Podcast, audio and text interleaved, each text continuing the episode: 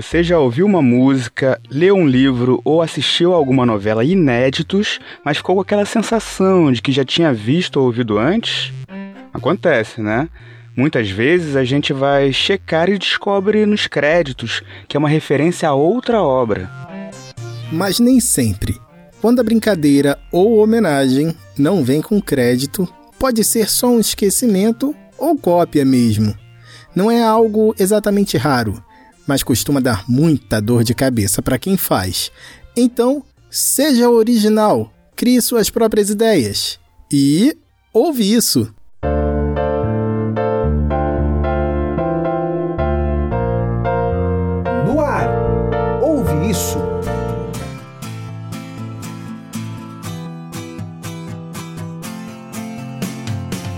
Olá, pode chegar que este é o Ouve Isso, seu podcast de comportamento e cultura pop.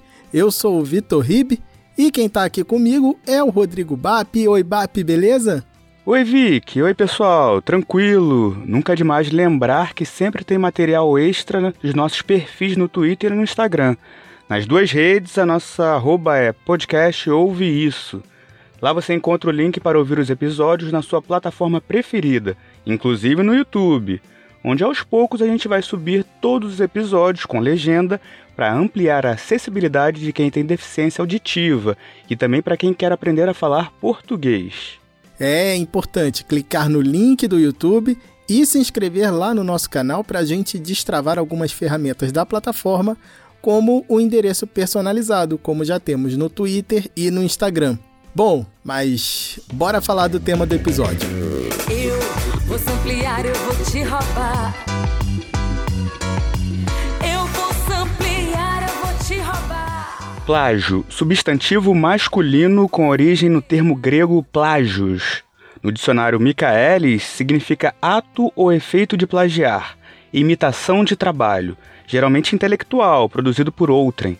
Na prática, é quando alguém usa uma ideia, um texto, uma melodia ou uma imagem feita por outra pessoa, sem dar o devido crédito.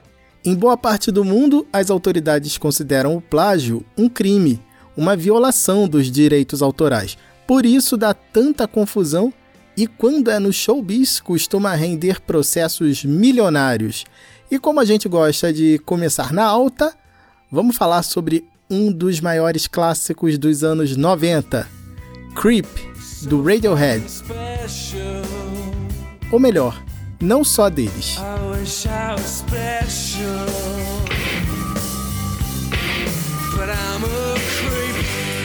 Creep faz aniversário junto comigo, olha só. Só é um tiquinho mais nova, foi lançada como single no dia 21 de setembro de 1992 e foi a segunda faixa do disco de estreia da banda, Pablo Honey, lançado no ano seguinte.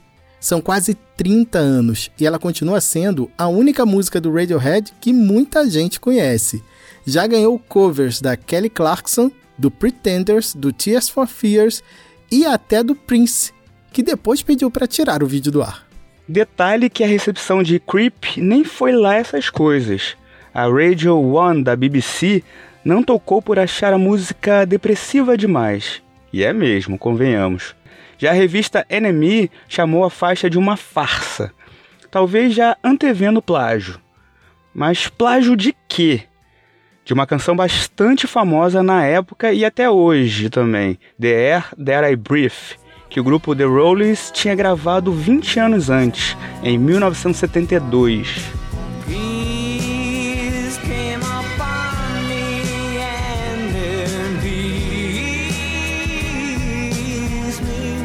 Os caras do Radiohead admitiram o plágio para dar um fim ao processo judicial. Os autores de The Air That I Breathe, Albert Hammond e Mike Haslewood, passaram a ser creditados como coautores da música e receberam uma parte dos direitos autorais. Mas a história não termina aqui. Mas você disse que o processo judicial tinha acabado, Vic. Sim, o processo com The Hollies acabou. Mas em 2017, a Lana Del Rey lançou Get Free.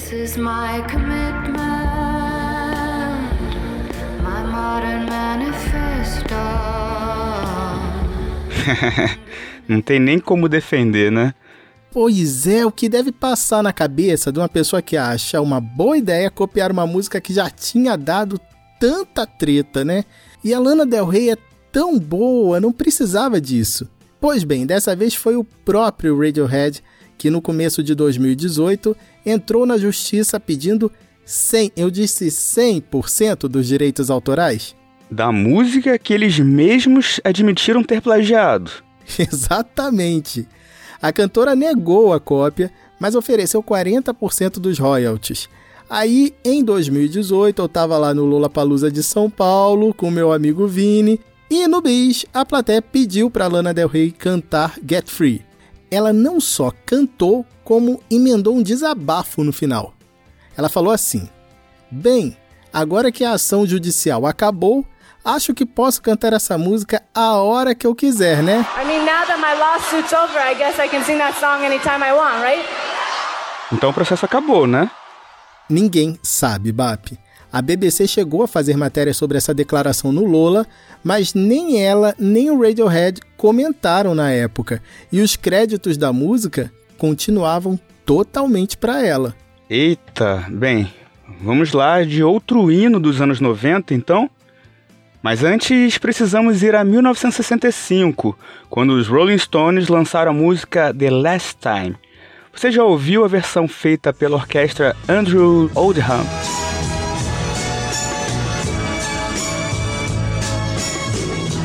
Já ouviu, né? Mas provavelmente não com esse crédito para os Rolling Stones. É que 32 anos depois, no dia 16 de junho de 1997, a banda The Verve lançou um dos hinos daquela década, Bittersweet Symphony. Marcou nas rádios, na TV, nos videogames e até no cinema. Chegou ao segundo lugar na parada musical britânica e ao décimo segundo nos Estados Unidos vendeu quase 1 milhão e 300 mil cópias no Reino Unido e outro meio milhão na terra do tio Sam. O videoclipe é quase todo em plano sequência, com poucos cortes. Mostra o vocalista Richard Ashcroft caminhando e cantando pelas ruas da cidade de Manchester. Sério, sem se preocupar com o que ocorria em volta, esbarrando nos outros e tal. Esse clipe recebeu vários prêmios e disputou três categorias no MTV Video Music Awards de 98. Vídeo do ano perdeu para Madonna com Ray of Light. Melhor clipe de grupo perdeu para Everybody dos Backstreet Boys. E melhor clipe alternativo perdeu para o Green Day com Good Riddance. Aliás, que ano, hein? Só hino mesmo. Falando nisso, o game FIFA Soccer 98 trouxe Bittersweet Symphony como hino alternativo para a seleção da Inglaterra. E em 1999 foi a vez da canção entrar para a trilha sonora do filme Segundas Intenções. É a última faixa do álbum que vale ouvir atentamente. O suspense adolescente, um tanto quanto apimentado, virou uma febre entre os jovens. No ano seguinte, a trilha sonora faturou dois prêmios Golden Slate nas categorias Trilha Sonora Original e Trilha Sonora de Filme. Anos mais tarde, a dona da coisa toda, Beyoncé e a rapaziada do Limp Bizkit usaram trechos da música para criar climinha em seus shows. Climinha tipo esse.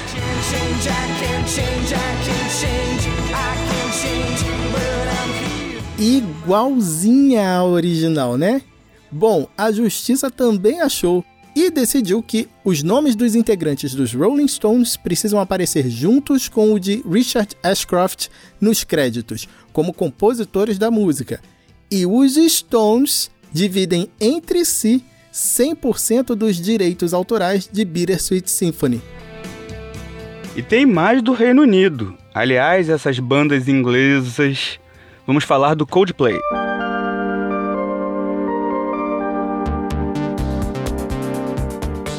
Pois é, parece Coldplay, mas não é.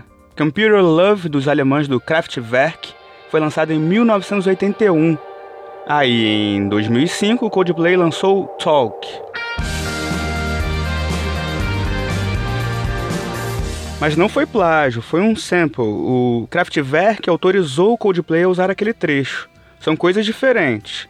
Cover, como comentamos no episódio anterior, é uma versão da música inteira, normalmente autorizada pelo autor e com crédito para quem fez o original. O plágio já é quando um artista usa um trecho da obra de outro sem autorização e sem dar crédito. E sample, em inglês que significa amostra, é quando usa um trechinho, também com consentimento do autor original e dando os devidos créditos. Pois é, você falou Coldplay e eu pensei que seria outra música, Bap. Viva la vida!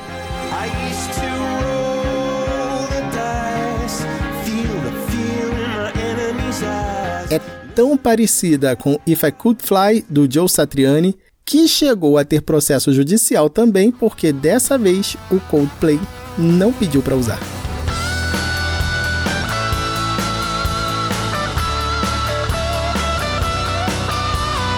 A música do Satriani foi lançada em 2005 e a do Coldplay em 2008.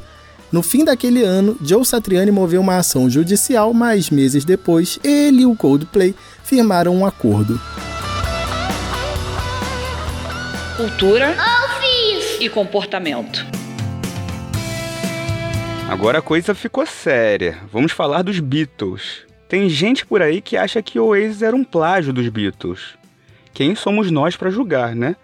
mas as duas bandas inglesas, as duas, como eu tô falando, já foram acusadas de se apropriar indevidamente de sons alheios. Vamos começar pelos quatro fabulosos de Liverpool.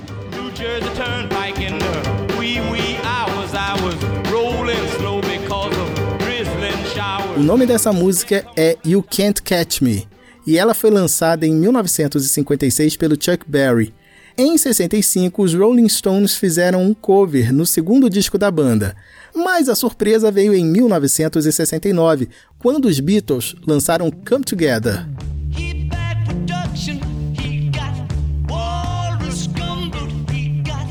A gravadora do Chuck Berry acusou os Beatles de copiarem a letra e a melodia. A solução foi fechar um acordo extrajudicial sigiloso, que deve ter custado uma grana, porque o quarteto já estava bem famoso. Até onde eu sei, foi a primeira vez e última que a banda se meteu nesse tipo de encrenca. Mas um dos Beatles arranjou mais problema na carreira solo. Foi o guitarrista George Harrison quando lançou um dos seus maiores clássicos, My Sweet Lord, de 1970. é inegavelmente parecida com a música He's So Fine, que Ronald Mack compôs e as Stephens tinham gravado oito anos antes, em 1962.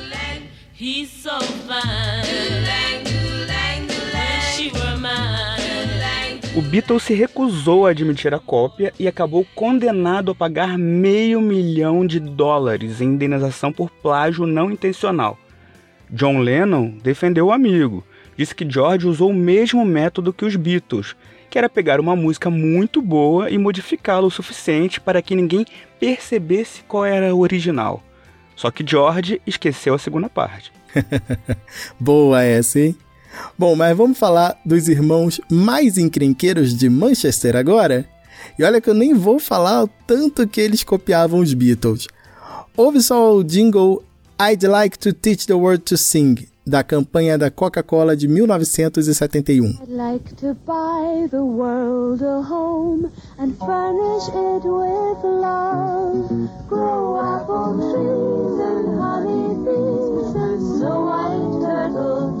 Aí, em 1994, o Oasis lançou o disco de estreia, Definitely Maybe, que chegou ao primeiro lugar da parada britânica e trazia canções que se tornariam clássicos dos anos 90. Abria com Rock and Roll Star, tinha ainda Live Forever, Supersonic, Cigarettes and Alcohol, Slide Away e Shaker Maker.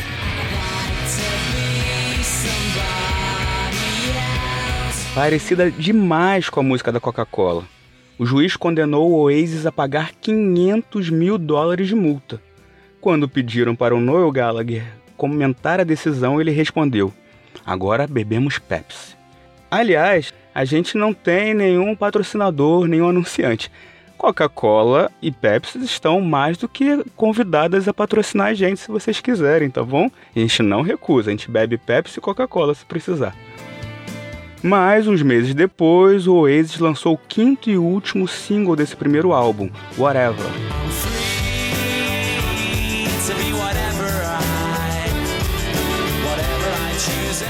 E Whatever do Oasis lembra muito How Sweet to Be a Ninja, do Neil Innes. Lembra tanto que Innes acabou sendo creditado como coautor. Chegou o ano de 1995 e o Oasis lançou outra pedrada, What's the Story? Morning Glory, que abria com a faixa Hello, que era. Sim, um plágio.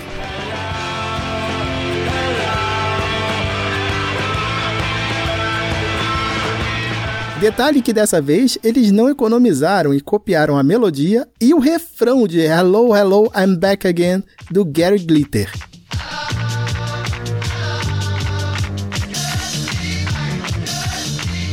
E se você acha que é demais, no fim de maio de 2017, quando o Noel fez aniversário, o site El em espanhol publicou uma reportagem intitulada Noel Gallagher, o rei do plágio completa 50 anos.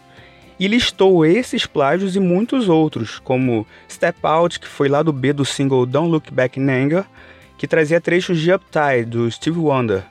The Importance of Being an Idol repete o riff de guitarra de Clean Prophet, um dos mais famosos da banda de LAs. O The Doors também foi, digamos, homenageado pelo Oasis em pelo menos duas músicas.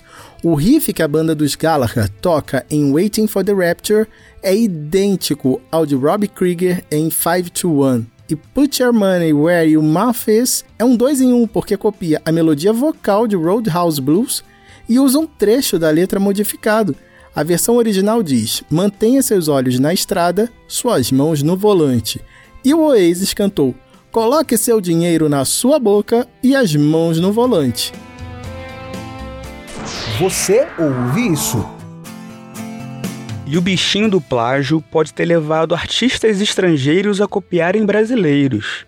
Em 1972, Jorge Benjor, então ainda Jorge Ben, lançou Taj Mahal, com a intenção de contar uma linda história de amor.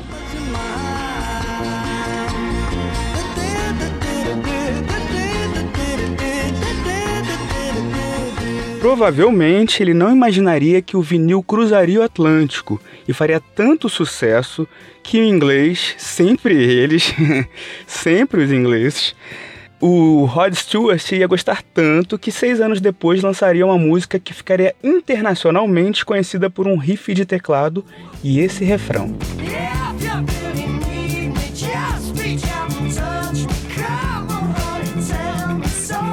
A situação foi resolvida por um acordo extrajudicial. E em 2012, Rod Stewart admitiu ter feito um plágio inconsciente. A gente vai publicar no nosso Twitter o arroba podcast ouve isso, uma reportagem um tanto quanto peculiar que o Fantástico fez em 1979, contando sobre esse caso do George Benjor e do Rod Stewart. A matéria ouviu ainda do compositor Edu Lobo como Miles Davis teria se apropriado indevidamente de três músicas de Hermeto Pascoal. Eu tenho conhecimento de um caso muito pior desse disco aqui, Miles Davis Live. Uh, não é um caso de plágio, mas é um caso de roubo. Tem três músicas aqui. Uma se chama Little Church, que era o Igrejinha. Outra se chama Nenhum Talvez e a outra Selim. Essas três músicas são, foram feitas, são de autoria de Hermeto Pascoal, que morava nessa época em Los Angeles na minha casa. Uh, Davis convidou o Hermeto a participar do disco, a mostrar músicas novas. Hermeto fez isso e o Miles simplesmente, além de editar a música, registrou as três músicas em seu próprio nome. Esse não é mais um caso de plágio, esse é um caso de furto, não tem outra palavra. O Hermeto não tomou providência nenhuma? Não há o que fazer nesse caso. A música não estava registrada. Então, quando você não registra a autoria, uma pessoa pega, registra o nome dela, acabou. Mas o Jorge Ben pode brigar, né? Jorge Ben é diferente. Quer dizer, é um caso de plágio, ele pode brigar, ele com um bom advogado, ele dá uma cacetada no Rod Stewart. Senta aí que agora a história é polêmica. Quem contou foi o próprio Ney Mato Grosso em entrevista a Astrid Fontenelle, na antiga MTV Brasil. A gente dá uma acertada até cronológica para quem acha que, que pode até haver alguma coisa de Kiss no comportamento de secos e molhados Ah, é bom esclarecer isso. Se há, existe o contrário. Ex existe ao contrário. Na verdade, o Kiss estava influenciado por nós. A, a nossa foto era maquiado. Você vê que se duvidarem disso, basta ir atrás Vai da história. vai, vai, vai saber. Não, eu não duvido foi, nem um pouco. entendeu? Por isso que eu fiz questão Quando de é botar que- a ordem é que- certa é, na ordem é. certa para ninguém confundir. Tinha saído uma página da Billboard com uma foto, página inteira nossa, e foram os caras lá no México, eles queriam me tirar dos secos e molhados e me levar para os Estados Unidos. Diziam o seguinte: é muito bom, mas tem que ter um som mais pesado. Eu disse: eu não quero, eu não, não quero virar Carmen Miranda, exatamente. Minha vida, meus mortos, meus caminhos tortos. Em 2006, o jornalista Emílio Pacheco publicou um contraponto no blog dele. Ele defende que as declarações do Ney Mato Grosso são suposições, sem provas concretas do plágio. O jornalista diz o seguinte, abre aspas para ele, é verdade que o disco dos Secos saiu primeiro, mas quem conhece a história do Kiss sabe que o grupo americano não começou uns seis meses depois, como afirma Ney, mas muito antes. Paul Stanley e Gene Simons já experimentavam maquiagem desde 1972, quando o conjunto ainda se chamava Wicked Lester. Mesmo assim, existe uma legião de fãs dos Secos e Molhados que cultiva a crença do plágio como algo sagrado, intocável, um dogma que defenderão até a morte com unhas e dentes. Para esses, não basta citar livros e mostrar fotos. Essa é a versão do Emílio Pacheco. Qualquer coisa você pode conferir lá no blog dele. O Emílio Pacheco acrescentou que ficou surpreso ao conferir a cronologia e perceber que o primeiro LP do Kiss saiu no dia 18 de fevereiro de 1974. E isso foi antes da viagem dos Secos e Molhados ao México, no mês seguinte. Como não teve processo judicial nem nada, fica o dito pelo não dito.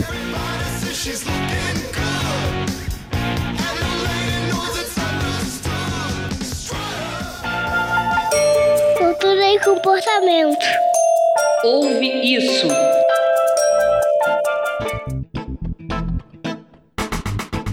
Para encerrar, mais duas histórias de suspeita de plágio envolvendo bandas inglesas. A primeira também envolve uma cantora brasileira.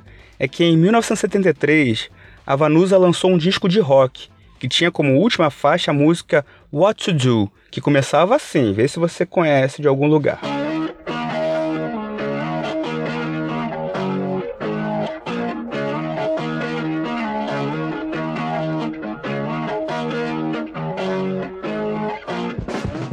Uns meses depois, a banda britânica Black Sabbath lançou o quinto álbum, Sabbath Bloody Sabbath, que trazia uma música com o mesmo título e que começava adivinha como.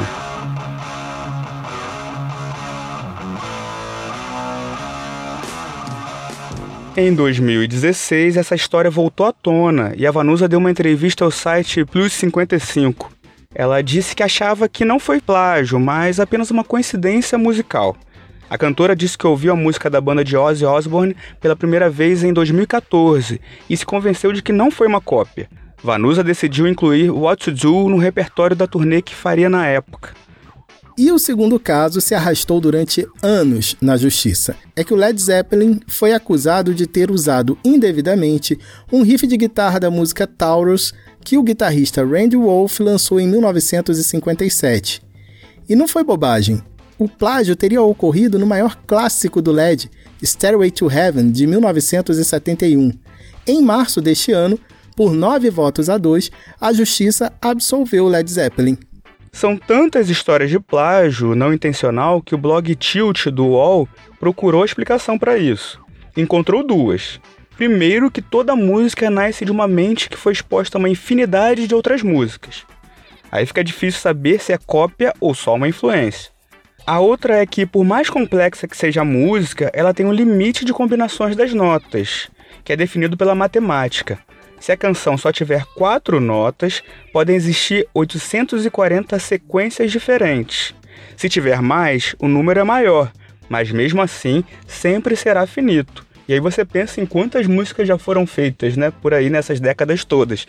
Então, é muito difícil fugir assim dessa influência nessa história toda da cultura pop. É quase uma loteria, né? A pessoa pode ser completamente inocente, honesta, mas corre o risco de acertar as seis dezenas.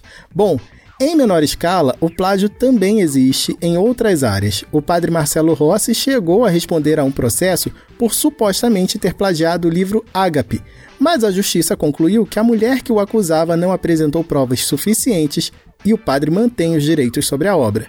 Tem um monte de processos de plágios que envolvem novelas e filmes, desde as características e nomes dos personagens até o enredo passando pelas vinhetas de abertura. Como diria a música, as ideias estão no chão, você tropeça e acha a solução. Só tem que cuidar para ver se aquela inspiração que veio fácil é sua mesmo. É verdade, tem até uns sites que ajudam a identificar plágio. O negócio tá profissa. Bom, mas é isso. A gente fica por aqui. Segue a gente no Twitter e no Instagram. Nosso perfil nas duas redes é podcast Ouve Isso. Lá tem link para o nosso YouTube. Precisamos que você se inscreva no canal e ative o sininho. Falou, BAP! Valeu, pessoal! Valeu, Vic! Tchau, gente! Semana que vem a gente volta com mais.